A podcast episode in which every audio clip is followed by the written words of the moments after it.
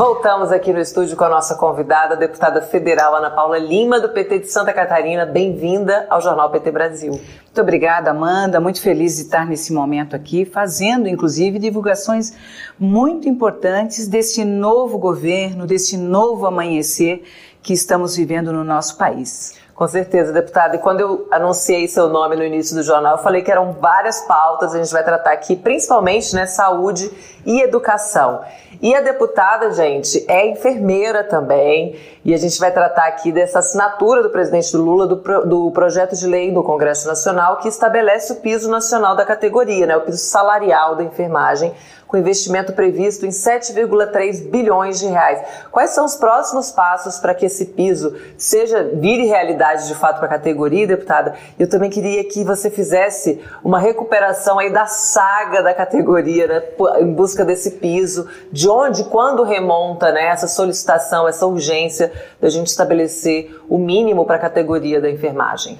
Bom, a enfermagem brasileira ela tem uma pauta muito específica e há muitos anos vem lutando, lutando tanto pela valorização dos salários dos profissionais da área da saúde e da enfermagem, bem como também a carga horária, que são as 30 horas semanais. Há muito tempo nós vivemos fazendo a manifestação, divulgando da importância da valorização da profissão, mas a enfermagem teve uma visibilidade muito grande quando aconteceu a pandemia. Foram os enfermeiros, enfermeiras, auxiliares, técnicos de enfermagem, as nossas parteiras, que colocaram, inclusive, na linha de frente, colocando as suas vidas para salvar outras vidas. E o piso da enfermagem, né, da, do piso salarial, é, ele teve uma repercussão muito grande durante a pandemia, perdemos vários profissionais é, de enfermagem, foram 800 no nosso país, e foi eu acho que é, dessa forma nós conseguimos, né, no Congresso Nacional, é, dar visibilidade da importância de poder votar né, esse projeto de lei no Senado e na Câmara. Então, a categoria está muito feliz, tem cobrado sistematicamente, porque quando aprova a lei, a categoria pensa que uhum. no mesmo momento vai a, a, acontecer o pagamento do salário. Mas depois que foi aprovado ano passado, teve uma longa trajetória é, nesse percurso, inclusive de colocar recursos uhum. para que possa fazer o pagamento do piso nacional da enfermagem. Então nós estamos com uma expectativa muito grande. O presidente Lula já na campanha eleitoral ano passado, Amanda, ele já sinalizou que ele iria pagar o piso da enfermagem. Isso se concretizou na semana passada, onde no Palácio eh, do Planalto, o presidente Lula chamou os representantes da categoria, os, os parlamentares, deputados, deputadas, o Senado Federal, para assinar esse PLN que nós estaremos apreciando uhum. e votando no dia da manhã, que é a reunião do Congresso Nacional. Primeiro na comissão mista, com esses recursos já alocados pelo governo federal, na ordem de 7,3 milhões, bilhões, desculpe, e que vai, graças a Deus, votando amanhã, a, a enfermagem já pode receber esses recursos no mês de maio. E também salientar que o mês de maio, de 12 a 20 de maio, é onde nós comemoramos a Semana da Enfermagem. Então é um presente para a enfermagem brasileira, essa categoria que trabalha muito, cuida de gente, colocando a sua vida, inclusive, em risco, e nada mais justo do que, nesse primeiro momento,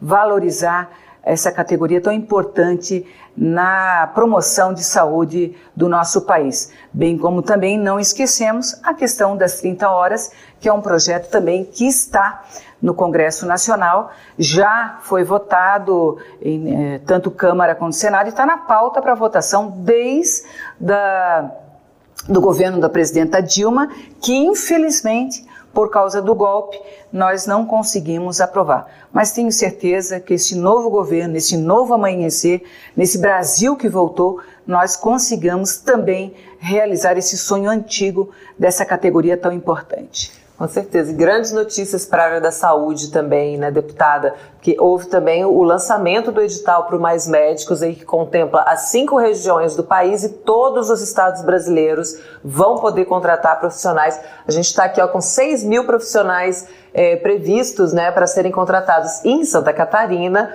o seu estado vai ganhar 224 novos médicos. Eu gostaria que você comentasse o impacto dessas contratações para o estado. Olha quanta coisa boa tem acontecido um pouquinho mais de 100 dias, né? Eu uhum. sempre falo. O outro governo, em quatro anos, não realizou tudo que o presidente Lula e toda a equipe do ministério, dos ministérios uhum. tem realizado nos últimos ah, uns 100 dias de governo. Esse é um programa também já idealizado no governo do Partido dos Trabalhadores. Faço uma menção aqui ao ministro Alexandre Padilha, que era ministro da Saúde, e trouxe esse programa dos mais médicos. Durante esses últimos uh, seis anos também não avançou muito. Uhum. E agora o Ministério da Saúde, a nossa ministra Nízia Trindade, juntamente com toda a equipe do Ministério da Saúde e também uma ação do governo do presidente Lula para que o Brasil, então, possa ter de volta esse programa que, que beneficiou muito, principalmente aqueles municípios mais distantes, uhum. onde tem a vulnerabilidade social, onde precisa do atendimento médico e não os municípios não conseguiam. Então, nessa primeira etapa, são mais de 6 mil médicos, mas até o final do ano haverá novas contratações.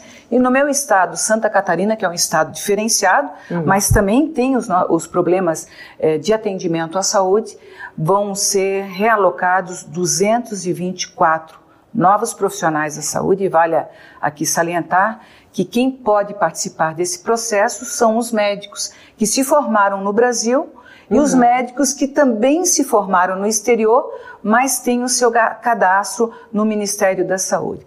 Santa Catarina vai, nesse primeiro momento, são 114 novos municípios que vão acessar esse programa, já cadastrados ali no edital do Ministério da Saúde, também é uma boa nova, falando de enfermagem, falando da uhum. área da medicina. nesse primeiro momento, eu acho que é uma boa aquisição e eu tenho certeza que esse programa vai ampliar, porque a saúde do povo brasileiro merece um atendimento diferenciado e isso a gente está observando que tem acontecido. E outra área também que já apresenta boas novas aí é a educação, né? Como eu falei, a gente vai tratar dessas duas áreas aqui com a deputada. Eu queria falar agora de educação superior, né? Que sofreu é, humilhações, digamos assim, né? As instituições de educação superior nos últimos quatro anos cortes, né, muito, muito descaso, muito abandono. E essa semana, né, semana passada, teve esse anúncio de acréscimo de 2,44 bilhões pelo governo federal para investir aí é, no funcionamento dos campi e também em obras de infraestrutura, que estava tudo parado, tudo abandonado. Eles mal tinham dinheiro para pagar as contas básicas, né, deputada? Como é que Santa Catarina recebe também esse anúncio? Ah, em festa, com certeza.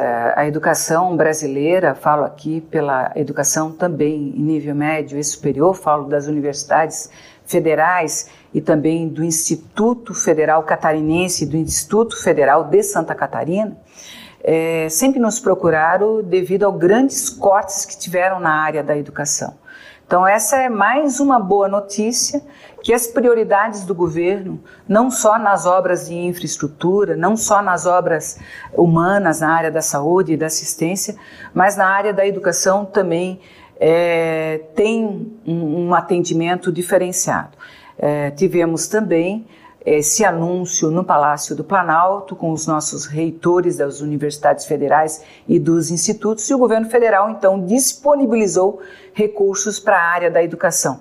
Veja, Amanda, e é você que está nos acompanhando, é, muitos reitores, alunos e professores nos procuraram no ano passado com a dificuldade, inclusive, de pagar a energia elétrica, que os ar-condicionado não estavam funcionando eu sou de Santa Catarina, não, também nos meses mais quentes não podiam ser utilizados porque uhum. os recursos para a manutenção dessas estruturas de atendimento aos nossos estudantes não tinham recursos necessários para o pagamento. Então foi corte desde a questão da alimentação, do auxílio ao estudante que não tinham mais é, acesso é, essa boa nova foi recebida pelos reitores, falo aqui do estado de Santa Catarina, como um alívio, uhum. né? De dar continuidade a esse belo trabalho da educação pública gratuita e de qualidade e também investimentos, porque a gente percebeu que a procura né, dos estudantes para fazer um curso, tanto no Instituto Federal Catarinense quanto no Instituto Federal de Santa Catarina, aumentou o número é, significativamente, inclusive com filas de esperas. E os reitores não tinham condições, inclusive, de fazer o, a ampliação né, das suas áreas né, de atendimento, das salas de aula. E esses recursos vêm em boa hora, podendo inclusive programar investimentos, tanto da manutenção quanto também de ampliação desses espaços para acolher essa demanda tão significativa que são os nossos estudantes. Aqui tem mensagens para a deputada. Jos Negreiros te dá bom dia. Nossos parlamentares de Santa Catarina são valentes. Enfrentar a horda fascista é dolorido. Avante! O David Selhost, acho que é assim que pronuncia. Deputada Ana Paula Lima, grande companheira que sempre lutou pelos direitos dos trabalhadores na área de saúde aqui em Santa Catarina e agora está lutando pelo país inteiro. Laureano Arantes Neto também comenta aqui o piso da categoria, né? agora é preciso dar condições para o pagamento do piso salarial de enfermagem. E os enfermeiros né, se mostraram essenciais, se mostraram essenciais, sobretudo na pandemia, agora no nosso dia a dia. Eles comentando aqui também os assuntos. E vou passar agora para a educação básica que a gente também já teve uma sinalização né, potente do, do governo Lula, que anunciou uma série de medidas para combater a violência nas escolas, né, deputada? Um investimento de 3 bilhões de reais, incluindo uma campanha pela paz no ambiente escolar. E teve uma audiência pública que também você convocou no último dia 19 na Comissão da Infância, Juventude e Adolescência na Câmara, onde foi debatida a violência em creches e escolas. Né? Gostaria que você comentasse como é que foi esse debate na Câmara, né? Essa motivação também de convocar é, é, essa reunião e falasse também dos seus projetos para a promoção da paz no ambiente escolar. Falando também, falando em investimentos na área da educação, eu também quero frisar uhum. na questão da educação básica, o Ministério da Educação também dis, dis, eh, disponibilizou recursos para todo o Brasil, falo aqui de Santa Catarina, para terminar aquelas obras que estavam paradas nas escolas e também nos centros de educação infantil, que são as nossas creches. Santa Catarina, vários municípios puderam concluir essas obras nas escolas, quadras esportivas, salas de aula, as creches, com a ampliação de creches para atender principalmente as mulheres né, que precisam deixar os seus filhos, as mães que precisam uhum. deixar os seus filhos nesse local seguro.